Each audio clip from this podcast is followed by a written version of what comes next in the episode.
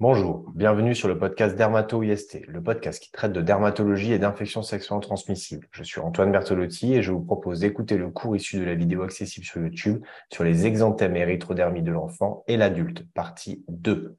À la date d'enregistrement de ce podcast, je ne rapporte pas de lien d'intérêt majeur avec l'industrie pharmaceutique et je tiens à remercier les étudiants qui m'ont aidé à réaliser ce cours, et particulièrement Audrey Fignon et Camille Espagnon.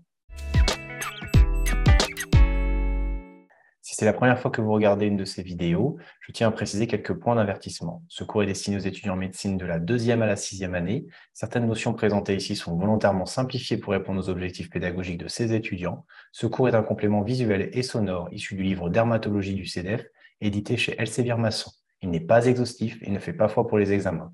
Enfin, certaines images peuvent être amenées à choquer le grand public. Nous avons vu dans la première partie du cours les exanthèmes morbilliformes et les exanthèmes roséoliformes. Nous allons maintenant voir les exanthèmes scarlatiniformes, les exanthèmes vésiculo-pustuleux, l'érythrodermie, mais également quelques rappels en termes d'urgence médicale. L'exanthème scarlatiniforme. Donc la description, c'est une plaque nappe diffuse érythémateuse, rouge vive ou violacée, sans intervalle de peau contrairement à ce que l'on a vu dans les exanthèmes morbilliformes et roséoliformes. Il existe également un renforcement au niveau des plis et à la palpation, vous pourriez percevoir un léger granité sur la peau. L'évolution peut se faire par une desquamation terminale en large bandeau, et donc principalement au niveau des extrémités, donc des mains et des pieds. La première maladie concernée par cet exanthème scarlatiniforme, c'est la scarlatine. Donc, c'est une maladie liée à une bactérie, le Streptococcus pyogenes, et qui va libérer une toxine érythrogène. La transmission, c'est une transmission gouttelette, c'est-à-dire que si vous portez un masque chirurgical, vous pourrez vous en protéger. Elle concerne principalement des enfants de 5 à 10 ans et on la retrouve principalement dans le cadre d'épidémies, surtout en hiver. La description, donc, ce sont des vastes nappes rouges vives sans intervalle de peau avec un aspect granité au toucher et souvent associé à un prurite. En termes de localisation, l'érythème est diffus sur tout l'épiderme avec une atteinte plus marquée des plis axillaires et inguinaux, comme vous pouvez le voir sur ce schéma. Il existe un respect des paumes et plantes et régions péribuccales, comme on peut le voir également sur le visage de cet enfant dessiné. L'atteinte des muqueuses est possible avec une glossite exfoliatrice avec une langue saburale puis dépapillée que l'on va appeler langue framboisée. Et puis, il y a également une atteinte des muqueuses, à savoir une angine, pour lequel vous pourrez faire un streptotest, un test de diagnostic rapide pour identifier le streptocoque de catégorie A. L'état général est normalement bon, mais parfois quelques enfants peuvent avoir un état altéré. L'évolution, c'est une incubation en 3 à 5 jours avec une phase d'invasion dans les 24 premières heures avec une fièvre élevée et des symptômes généraux, puis une phase éruptive sur 6 jours avec une éruption qui va régresser sous la forme d'une desquamation en doigt de gants. Les symptômes associés, c'est une fièvre élevée avec des frissons, une angine érythématopultacée, donc avec un streptotest positif, une dysphagie, une glossite, des adénopathies cervicales, des douleurs abdominales ou encore des vomissements. Le diagnostic, comme je vous le disais, pourra être confirmé à l'aide du streptotest généralement, il est clinique. Le traitement, c'est de l'amoxicilline pendant six jours et éventuellement des traitements symptomatiques comme des antipyrétiques ou des antalgiques. Mais à tout prix, évitez les ALNS, les anti-inflammatoires non stéroïdiens. Les risques et complications de la scaratine sont un abcès périamidalien, des glomérulonéphrites aigus ou encore le rhumatisme articulaire aigu qui sont des complications en lien avec le streptocoque. En termes de prévention, il est recommandé une éviction des collectivités 48 heures après le début de l'antibiothérapie et il peut être donné une antibioprophylaxie orale chez les sujets à risque d'infection invasive, tels que les personnes de plus de 65 ans, les personnes ayant une toxicomanie intraveineuse, ou encore des gens qui ont des pathologies chroniques ou une corticothérapie au long cours. En termes cliniques, on pourra donc voir cet exanthème scarlatiniforme, c'est-à-dire sans espace de avec un renforcement possible au niveau des zones de pli. Il existe également cette description d'un granité au toucher, et on imagine bien si on devait poser notre main sur cette peau, sentir ce relief avec ces mini-grains présents sur la peau. Et puis, il existe également, à la fin de l'infection, une desquamation secondaire assez caractéristique au niveau des mains et des pieds. Enfin, l'autre élément à bien avoir en tête lors d'une scalatine, c'est d'ouvrir la bouche et de découvrir cette langue que l'on dit framboisée. En un coup d'œil clinique, la scarlatine, c'est quoi? Eh bien, C'est une angine érythématopultacée associée à une langue saburale, donc avec un enduit blanchâtre dessus, mais aussi une langue framboisée. On peut également constater des lignes de Pastia qui sont une confluence linéaire de pétéchie au niveau des plis, donc avec ce renforcement visible au niveau des plis de la rougeur, mais aussi une desquamation en doigt de gant, donc des desquamations larges qui vont apparaître à la fin de la teinte de la scarlatine au niveau des mains et des pieds. La deuxième grande maladie à connaître en termes d'exanthème scarlatiniforme, c'est la maladie de Kawasaki. Son origine est inconnue, mais il s'agit d'une vascularite des moyens vaisseaux, donc on n'est plus du tout dans une maladie infectieuse. Elle va concerner des enfants de moins de 5 ans et c'est plus fréquent dans les populations asiatiques, mais semble plus grave dans les populations afro-caribéennes. En termes de description, il va y avoir différentes formes d'exanthème, scarlatiniforme, mais également maculopapuleux. On va également noter des œdèmes fermes et douloureux du dos des mains. Il peut y avoir une atteinte des extrémités, paumes et plantes, des membres, mais aussi du tronc. Sur le visage, il va surtout y avoir une atteinte des muqueuses avec une conjonctivite bulbaire bilatérale non suppurative, une glossite, une chélite ou encore les pharyngites. L'état général va être altéré avec une irritabilité importante. En termes d'évolution, on va noter une éruption cutanée avec une desquamation du siège vers J5 et une desquamation en doigt de gant des extrémités vers J10. Les critères diagnostiques sont une fièvre de plus de 38,5 degrés pendant plus de 5 jours. Et quatre critères parmi les cinq suivants doivent être associés, soit un exanthème évocateur et ou une atteinte des extrémités de type érythème, œdème ou desquamation, et ou une conjonctivite bilatérale, et ou une atteinte oropharyngée à type de chélite, glossite, pharyngite, et ou des adénopathies cervicales de plus de 1,5 cm. Parfois, ces critères ne sont pas tous contemporains et certaines formes peuvent être incomplètes. Sur le plan biologique, vous allez pouvoir voir un syndrome inflammatoire avec une CRP et une VS élevée, ainsi qu'une hyperleucocytose, une thrombocytose et une anémie inflammatoire. On va également constater une hypoalbuminémie, une cytolyse hépatique modérée, une leucocyturie aseptique et une méningite aseptique. Le diagnostic, il est clinique, mais certains examens complémentaires sont réalisés pour confirmer les éléments que l'on a vus sur le plan biologique, mais également s'assurer qu'il n'y ait pas de risque de complications. Et ces complications peuvent être une dilatation et un anévrisme coronaire, un Kawasaki shock, c'est-à-dire une myocardite avec une atteinte multiviscérale et un syndrome d'activation macrophagique. Il peut y avoir également une myocardite, une péricardite, des vomissements, douleurs abdominales, hépatite ictère, hydrocholéciste. Il peut y avoir également une méningite aseptique, encéphalite, convulsions, troubles de la conscience, des arthralgies, arthrite, uvéite, rétinite ou encore des nodules et infiltrats pulmonaires avec une atteinte pleurale. Le traitement consiste en une hospitalisation avec l'administration d'une immunoglobulinothérapie IV à 2 grammes par kilo, associée à de l'aspirine à dose anti-inflammatoire puis anti-agrégante pendant 6 à 8 semaines. La surveillance cardiologique est primordiale et elle se fait par échographie transthoracique. Voilà quelques photos de la maladie Kawasaki. On peut voir un exanthème scarlatiniforme hein, avec euh, des espaces très largement confluents et puis un exanthème plus morbidiforme sur cette photo, donc avec des espaces de peau saine. Voilà d'autres photos avec un exanthème scarlatiniforme sur une peau euh, métisse. On va voir cet aspect un petit peu granité sur l'ensemble de la zone érythémateuse. Et euh, sur cet aspect-là d'exanthème morbidiforme, vous voyez ces plaques rouges plus ou moins papuleuse à certains endroits du corps, mais encore une fois avec un espace de peau saine. La maladie de Kawasaki en un coup d'œil clinique, donc c'est une fièvre à plus de 38,5 degrés pendant 5 jours, associée à 4 des 5 critères suivants. Une atteinte oropharyngée, donc ça peut être une pharyngite, une chélite ou encore une langue framboisée. C'est également une conjonctivite, une adénopathie cervicale, des atteintes des extrémités ou encore un exanthème.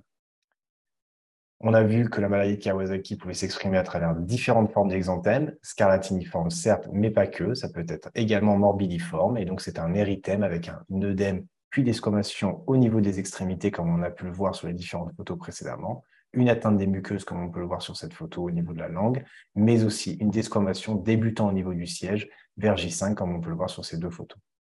La maladie de Kawasaki, c'est une urgence thérapeutique avec un risque d'anévrisme coronaire. Donc attention, attention, attention. Au moindre doute, il faut demander un avis. Il faut ne pas hésiter à hospitaliser l'enfant et à réaliser des examens complémentaires pour pouvoir faire le point sur cet éventuel diagnostic. La troisième grande maladie à savoir évoquer devant un exanthème scarlatiniforme, c'est l'épidermolyse staphylococcique, qui va concerner le staphylocoque aureus, qui va sécréter une toxine exfoliante et qui va concerner les nourrissons immunodéprimés.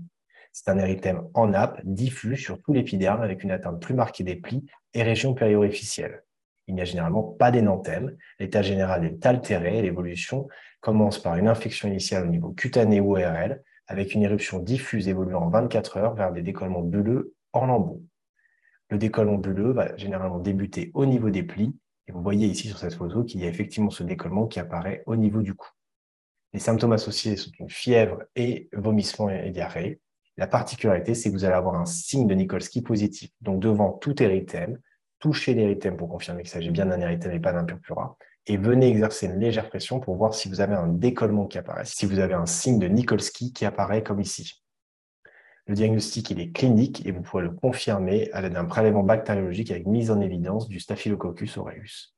Le traitement, c'est une hospitalisation avec une introduction d'amoxicilline plus acide clavulanique. Si vous mettez que de l'amoxicilline, vous ne couvrirez pas votre Staphylococcus aureus.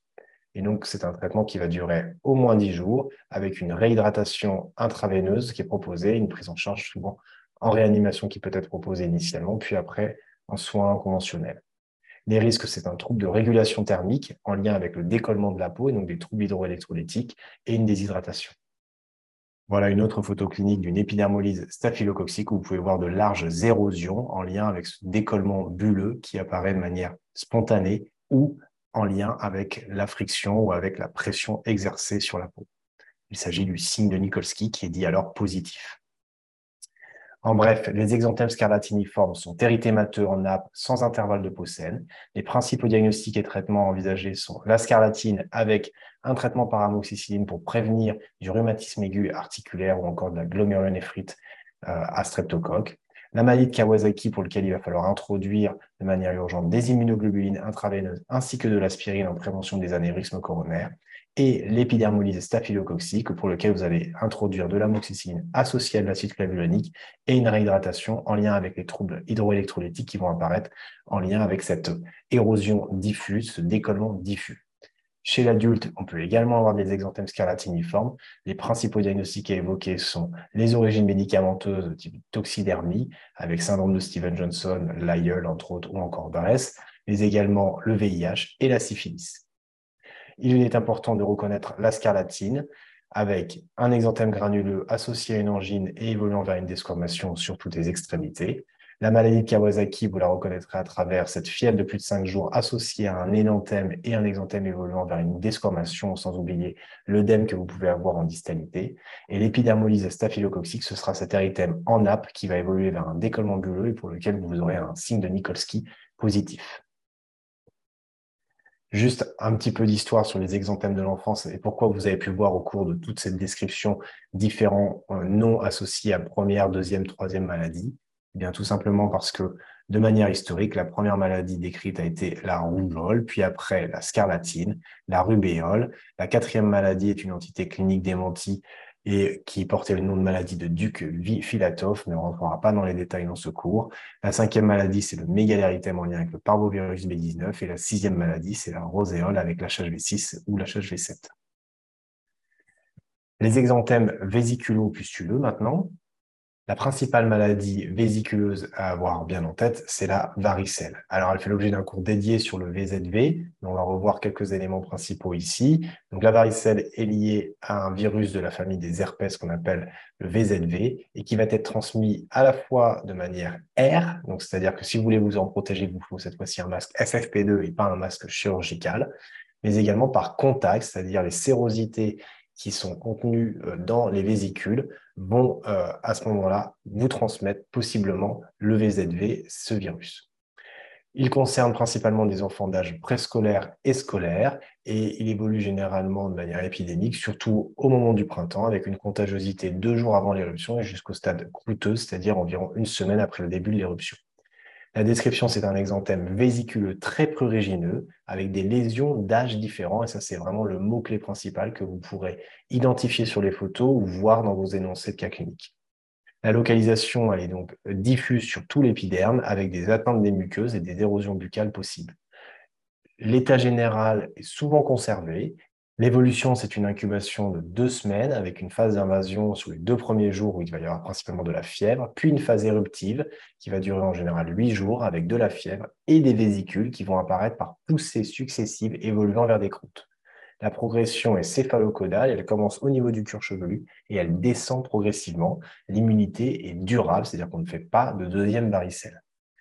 Les symptômes associés, ce sont de la fièvre modérée, et des micropolyadénopathies. Le diagnostic, il est clinique. Hein. vous n'avez pas besoin de faire de sérologie VZV systématiquement devant un enfant qui présente une varicelle. Cette sérologie VZV pourra vous être utile dans certains cas pour des patients, par exemple, adultes, immunodéprimés, des femmes enceintes ou autres. Le traitement, il est symptomatique. On essaie d'éviter absolument les anti-inflammatoires non stéroïdiens, puisque vous avez un surrisque à ce moment-là de faire des érysipèles, des cellulites sur les zones euh, d'érosion qui pourraient être surinfectées par des bactéries. Et on peut éventuellement utiliser de l'acyclovir dans les formes sévères ou chez les sujets à risque. Les sujets à risque, justement, donc le groupe vulnérable, c'est les nourrissons de moins d'un an, les immunodéprimés, les femmes enceintes, les adolescents ou les adultes. Les complications, ce sont les pneumopathies, pleuropneumopathie, hépatite aiguë, crise convulsive fébrile, encéphalite, cérébellite, névrite, thrombose vasculaire cérébrale, ou encore plus communément des surinfections bactériennes cutanées. Hein, comme on l'a dit, il va y avoir des vésicules. Qui dit vésicule dit érosion. Qui dit également lésion de varicelle dit lésion de prurite. Et donc, du coup, les gens vont se gratter, vont se faire des excoriations sur la peau. Et donc, vous avez une possibilité d'avoir une surinfection bactérienne avec donc de l'impétigo, mais aussi des dermohypodermies, des fasciites nécrosantes ou encore des chocs toxiques. On peut également objectiver dans des varicelles sévères, des purpura thrombopéniques, des CIVD, ou encore ce qu'on appelle le syndrome de Rey qui est favorisé par la prise d'anti-inflammatoires non stéroïdiens de type aspirine. Il peut également y avoir chez la femme enceinte un risque de phétopathie avant la 20e semaine d'aménorrhée. Et puis, quand il y a une réactivation de ce VZV, eh bien, on va appeler ça un zona, et ça va être généralement une lésion vésiculeuse, érythémateuse vésiculeuse, qui va apparaître sur un métamère, donc sur une zone vraiment bien définie, bien délimitée, bien topographique. En termes de prévention, il n'y a pas d'éviction obligatoire des collectivités, mais il faut éviter le contact avec des sujets à risque non immunisés. La vaccination post-exposition est possible, mais c'est un vaccin vivant, donc contre-indiqué chez les femmes enceintes et chez les immunodéprimés. Donc, on peut proposer cette vaccination chez les adolescents de plus de 12 ans et adultes non immunisés dans les 72 heures du comptage. On peut utiliser des immunoglobulines anti-VZV, par contre, chez les sujets immunodéprimés ou les femmes enceintes non immunisées dans les six jours suivant le comptage, encore une fois, parce que le vaccin, dans ces cas-là, est contre-indiqué puisque c'est un vaccin vivant. Et puis, on peut utiliser des immunoglobulines anti-VZV associées à l'aciclovir chez les nouveau-nés en cas de varicelle, chez la mère si l'éruption est apparue cinq jours avant ou deux jours après l'accouchement varicelle, quelques photos, et bien voilà des éruptions vous voyez des lésions maculeuses, érythémateuses, puis vésiculeuses et puis par endroits croûteuses qui vont avoir des âges différents. Et donc ça, c'est vraiment une caractéristique de la varicelle, c'est-à-dire que vous avez par endroit des lésions maculeuses, par endroit des lésions vésiculeuses, par endroit des lésions croûteuses, par endroit des cicatrices qui commencent à apparaître. Attention, attention aux cicatrices de la varicelle. Voilà d'autres photos donc sur le visage avec des lésions qui vont être juste maculo-vésiculeuses par endroit et déjà croûteuses à d'autres endroits avec un érythème, un halo autour. Attention à bien identifier s'il n'y a pas de surinfection staphylococcique ou streptococcique. Et là également des lésions d'âge différents. Vous voyez des lésions vésiculeuses ou des lésions euh, croûteuses déjà par endroit. Et tout ça avec des âges différents. Donc quand vous allez décrire ces lésions avec des âges différents, vous allez voir différents types de lésions sémiologiques sur un même patient au même moment, eh bien, ayez la varicelle en arrière-pensée. Il y a un deuxième grand diagnostic à évoquer devant des lésions euh, vésiculeuses, eh bien, c'est le syndrome pied-main-bouche qui est lié au Coxsackie virus. C'est souvent des enfants d'âge préscolaire et scolaire avec une variable épidémique à prendre en compte, surtout le printemps et l'été, une contagiosité de 7 jours après le début de l'éruption. C'est un exanthème vésiculeux qui va prédominer principalement en péribuccal, palmoplantaire et au niveau du siège. Il n'y a pas d'atteinte du cuir chevelu, contrairement à ce que l'on a vu dans la varicelle, et il existe une atteinte des muqueuses avec une érosion buccale. L'état général est conservé, l'évolution, c'est une incubation de 3 à 6 jours avec une éruption cutanée guérissant en une semaine. Et la petite particularité, c'est une onychomadèse qui va apparaître 3 semaines après l'éruption. Qu'est-ce que ça veut dire? Ça veut dire que 3 semaines après cet épisode vésiculeux, l'enfant va aller beaucoup mieux, mais il va présenter au niveau de ses ongles un décollement des ongles, un décollement au niveau de la zone proximale. Hein. vous allez avoir l'ongle qui va se décoller de manière proximale et qui va tomber et vous allez avoir un nouvel ongle qui va pousser en dessous, bien entendu. voilà, c'est un petit élément assez caractéristique de ce syndrome pied-main-bouche. Donc souvent, on n'arrive pas à voir les enfants spécifiquement en consultation pendant la phase aiguë, ça va assez vite mais euh, on peut les voir euh, à distance à 2, 3, 4 semaines ou un peu après avec cette tonicomadèse et ça nous permet a posteriori de faire le diagnostic de syndrome pied-main-bouche, ou du moins de le présumer. Les symptômes associés à ce syndrome pied-main-bouche, c'est pas ou peu de fièvre, parfois une dysphagie ou encore de l'anorexie. Le diagnostic, il est clinique, hein, on ne va pas faire des PCR pour confirmer le syndrome de pied-main-bouche, et le traitement, il est symptomatique, des antalgiques si nécessaire, des antipyrétiques si nécessaire. Les risques, c'est principalement une impétigénisation, donc une surinfection au staphylocoque ou au streptocoque, une déshydratation ou encore une méningoencéphalite. Voici quelques photos donc de euh, syndrome pied-main-bouche avec une atteinte au niveau des pieds ou encore au niveau des mains avec des lésions vésiculeuses ou post-vésiculeuses avec une petite hyperpigmentation qui peut persister quelques jours avant de disparaître. Et puis également une atteinte vésiculeuse péribuccale qu'on peut voir sur cette photo, ou encore une atteinte au niveau euh, de la muqueuse buccale avec une érosion, plusieurs érosions, hein, avec une bordure inflammatoire érythémateuse autour. Et donc, on parle d'énanthème à partir du moment où vous avez un érythème au niveau d'une muqueuse. En bref, les exanthèmes vésiculo-pustuleux, donc les principaux diagnostics chez l'enfant évoqués, c'est la varicelle et le syndrome pied-main-bouche. Pour reconnaître la varicelle, c'est une éruption vésiculeuse très prurigineuse, diffuse sur tout le corps avec des lésions d'âge différents. Et pour reconnaître la maladie de pied-main-bouche, eh bien, c'est une éruption vésiculeuse à prédominance péribuccale et acrale. Chapitre 5, c'est l'érythrodermie. L'érythrodermie se définit par un érythème couvrant plus de 90% de la surface cutanée et évoluant depuis au moins six semaines. Il existe différentes étiologies aux érythrodermies. Les principales à avoir en tête, c'est l'eczéma érythrodermique. Hein, donc, vous avez effectivement la dermatite atopique et je vous renvoie sur le cours dédié où les patients vont avoir, lorsqu'ils ont moins de deux ans, une atteinte au niveau des zones convexes du visage. Quand ils vont avoir plus de deux ans, ils vont avoir une atteinte surtout à la face antérieure des plis, au niveau du cou, derrière les genoux. Et puis, on peut avoir des formes érythrodermiques où effectivement, les gens vont avoir cet érythème très diffus sur près de 90% de la surface corporelle. Souvent, ça apparaît plutôt chez des sujets euh, un peu plus âgés, euh, adultes et un peu plus âgés et donc devez savoir évoquer l'eczéma érythrodermique. Ça peut être également un psoriasis. Hein.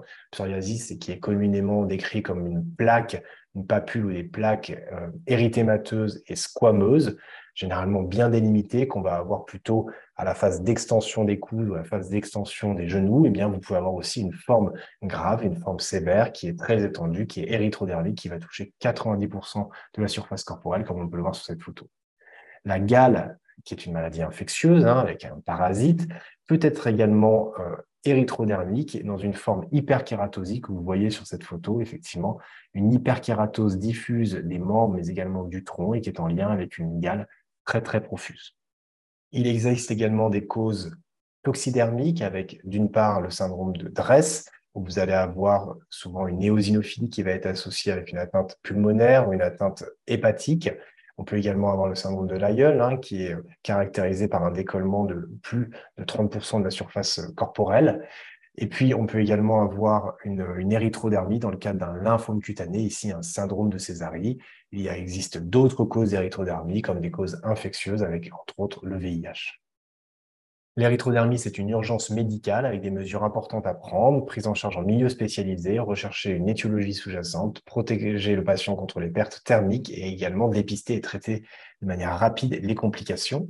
Ces complications, eh bien, ça peut être des troubles hydroélectrolytiques avec de la déshydratation, des carences protéiques et en certains oligoéléments, des troubles de la thermorégulation, mais aussi des complications infectieuses, bactériennes ou virales, des complications du décubitus prolongé avec les escarres, la dénutrition ou encore les thromboses veineuses profondes, et puis aussi la décompensation de certaines maladies chroniques que le patient peut avoir, comme un diabète, des problèmes cardiovasculaires, hémodynamiques, pulmonaires, rénaux, et puis aussi les complications liées au traitement de l'étiologie elle-même. Enfin, les risques associés aux exanthèmes. Les risques à identifier, c'est reconnaître un purpura, donc appliquer une vitropression pour distinguer un érythème d'un purpura, savoir reconnaître et traiter rapidement les exanthèmes scarlatiniformes. Hein. On a vu le Kawasaki, on a vu euh, l'infection avec le staphylocoque aureus et euh, son épidermolyse. On a vu également la scarlatine. Savoir évoquer chez l'adulte le VIH, la syphilis ou encore une toxidermie, donc une origine médicamenteuse. Savoir également évoquer les exanthèmes et les risques fétaux maternels, donc savoir est-ce que la femme est enceinte ou non, et savoir reconnaître l'érythrodermie comme une urgence médicale. Un petit mot sur le purpura fébrile. N'oubliez pas, n'oubliez pas, n'oubliez pas, tout enfant qui a de la fièvre, vous devez l'examiner de la tête aux pieds, vous assurer qu'il n'y a pas une seule lésion de purpura. Et jusqu'à preuve du contraire, un purpura chez un enfant qui est fébrile, c'est une méningococcémie, c'est un risque de purpura fulminance avec un risque donc de purpura extensif et nécrotique et des défaillances hémodynamiques. Ça nécessite une prise en charge thérapeutique urgente et immédiate. On peut le voir ici sur ces photos avec, au niveau de ses membres, des lésions de purpura qui vont risquer d'évoluer très rapidement vers une nécrose de la zone et se généraliser. Donc, lorsque vous êtes face à un enfant, à un jeune adolescent, à un adulte qui a un exanthème, vous allez réaliser votre examen clinique. Et vous allez donc analyser les lésions, regarder la topographie et l'extension des lésions, rechercher des signes associés et essayer d'estimer, d'établir le contexte en termes de comptage, en termes de prise médicamenteuse, en termes euh, d'épidémie, etc. S'il y a effectivement des éléments d'orientation vers une réanimation urgence hospitalière ou traitement urgent, c'est parce que vous allez avoir identifié soit purpura et signes hémodynamiques et signes neurologiques et que vous allez vous orienter vers un purpura méningococcémique, un purpura fulminance. Si vous avez identifié un érythème douloureux sans saine, vous allez probablement vous orienter vers une scarlatine. Si vous avez identifié une fièvre de plus de 5 jours, un syndrome inflammatoire, une altération d'état général, une chélite, alors c'est que vous êtes probablement face à un syndrome de Kawasaki, donc une vascularite des moyens vaisseaux. Si vous avez identifié un décollement cutané, érythème douloureux des plis, eh bien, vous orientez probablement vers une épidermolyse staphylococcique. Et si vous constatez un décollement cutané avec un, donc, un signe de Nikolsky, une atteinte des muqueuses, mais surtout une prise médicamenteuse, c'est que vous êtes probablement face à un syndrome de Steven Johnson ou un syndrome de l'aïeul. Et donc, effectivement, en fonction de ces éléments-là, vous serez amené à devoir faire un traitement urgent ou une urgence, il s'agira d'une urgence hospitalière, où vous aurez même besoin d'accéder, d'orienter votre patient rapidement vers un service de réanimation. Les exanthèmes de la femme enceinte, on en a parlé un peu tout au long de ce cours et on a pu se rendre compte de l'implication qu'il peut y avoir de la majorité de ces micro-organismes au cours de la grossesse d'une femme. Et donc, on a effectivement un risque fœtal qui va être associé au parvovirus B19 avec un risque d'anasarque fœtoplacentaire au deuxième trimestre, mais aussi avec la rubéole, avec la possibilité d'une mort fœtale ou de malformation. On n'a pas trop parlé de la toxoplasmose au cours de, de ces euh, exposés, mais sachez également que la toxoplasmose est nécessaire. On doit rechercher la toxoplasmose avec un risque de toxoplasmose congénitale. Et puis, la syphilis, on en a un petit peu parlé au cours des différents euh, chapitres, mais attention, attention à la syphilis, syphilis congénitale, ça fait partie aussi des sérologies qui doivent être réalisées au premier trimestre d'une grossesse. Pour conclure, les exanthèmes se regroupent selon leur sémiologie, avec donc les exanthèmes morbilliformes, les exanthèmes roséoliformes, les exanthèmes scarlatiniformes ou encore les exanthèmes vésiculopustuleux que l'on peut rajouter dans ces différentes catégories. L'érythrodermie, c'est une urgence médicale avec différentes étiologies à évoquer qu'il va falloir identifier et prendre en charge correctement. Et puis reconnaître les risques spécifiques à certaines éruptions avec les éruptions de type purpura fébrile. Attention également aux exanthèmes scarlatiniformes et attention aux risques féto-maternels. Voilà, ce cours est terminé. Merci à tous pour votre attention. J'espère que ce podcast vous a plu. N'hésitez pas à revoir ce cours en vidéo sur YouTube. Si vous avez des questions, n'hésitez pas à les laisser en commentaire ou à m'écrire à dermato.ist.gmail.com. J'essaierai d'y répondre ou de réaliser du contenu supplémentaire pour clarifier certains points. À très bientôt sur Dermato-IST.